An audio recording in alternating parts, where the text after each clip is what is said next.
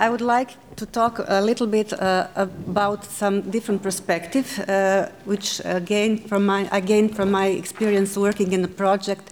Uh, uh, it's uh, titled Participatory Art for Invisible Communities, and its game is to change perspective of deprived or invisible communities through art, using artistic tools and interaction with the culture and with the heritage.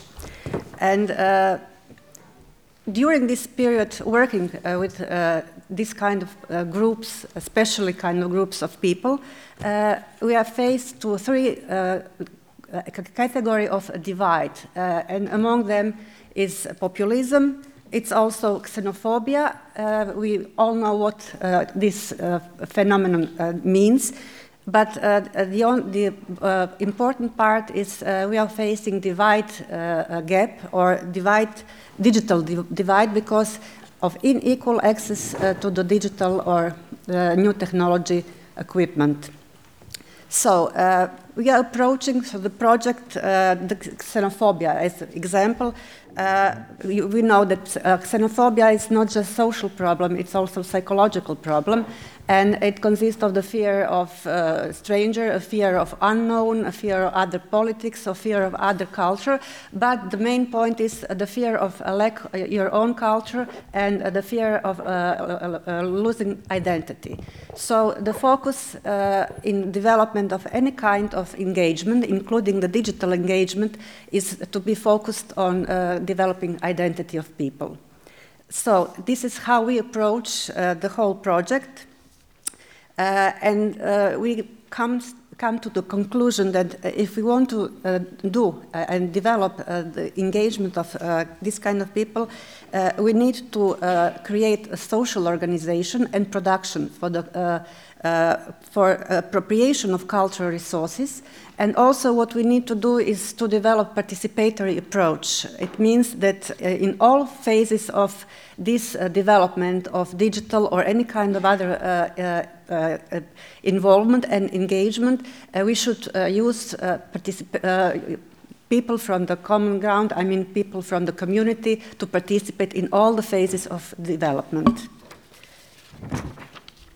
Uh, so, what's the purpose of this engagement? Actually, the purpose is to uncover their memories, their histories, their, their culture, uh, to make them able to uh, connect and to make them able to uh, communicate actually through the different kinds of means.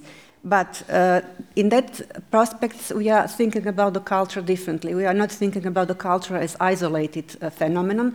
It's a, a living, actually, uh, component of a broader landscape. And this uh, uh, digital landscape is just one of them. So we are not separating digital landscape, digital enga engagement aside from any other engagement. We should be in one package, let's, let's say.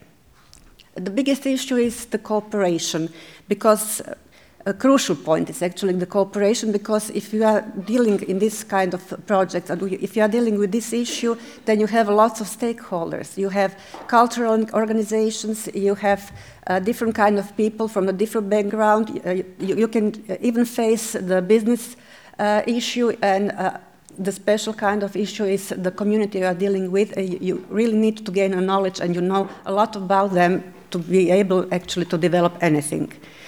So uh, what is uh, we, we, needed uh, we needed actually the common vision. It's not like uh, we, as top-down, uh, uh, influence the people who are invisible, let's say, or who are deprived. we need to totally the opposite direction, and we need to find how this common vision should be built using the uh, really uh, knowledge and experience of community, being aware of their situation, of their level of education, and uh, being aware of their social context in uh, which they live in, and uh, they try to adopt if they are, for instance, strangers or immigrants. So we de uh, developed this kind of graph. This is like a framework for the, the in which we need to develop uh, digital uh, engagement as well as any other uh, engagement. I, um, I, must point it out that digital engagement should, is a complex thing.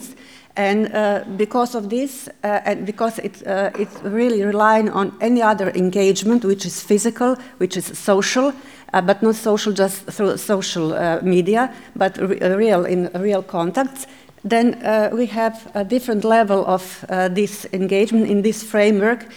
And uh, when we gather all of this, when we do very comprehensive research, uh, when we gather input with all the knowledge we have from professional point of view or for community point of view, uh, with uh, research about the context, about the theory, so it means a, a big and a very, very comprehensive and hard work to uh, be at the first level of the research if we want to really make the engagement, digital engagement uh, development and framework.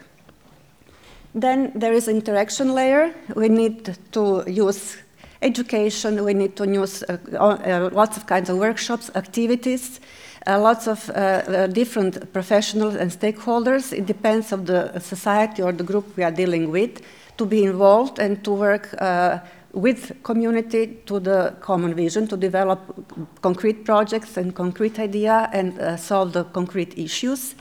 Uh, and to share the value. This is most important because uh, it's very hard to adjust uh, one value of one group and to adjust to a value, uh, your, for instance, professional value or the, the value on the local level.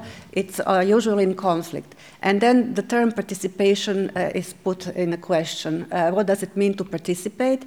And can participation uh, solve the problem? Because uh, there is usually a lack of responsibility when we are talking about the participation, and we need to be uh, critical about it. Uh, we have to do a huge research. It's not like a short-term project. I mean, to uh, develop any kind of uh, strategy, we need to do maybe a year or two years big research with the people and with concrete activity, not just, not just desk research, but really dig deep into the community we are dealing with, then we, we can be able to just develop a strategy.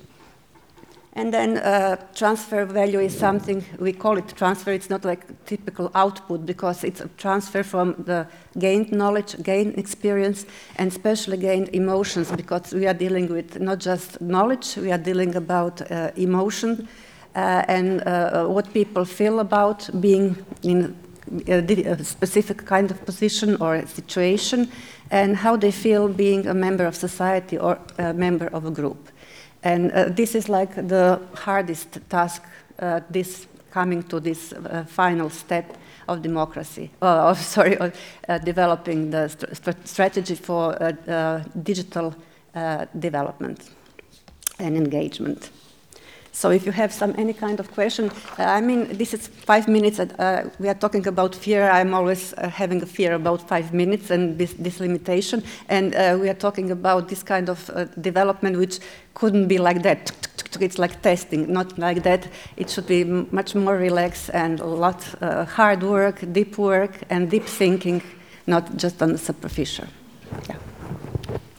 Thank you, Irena.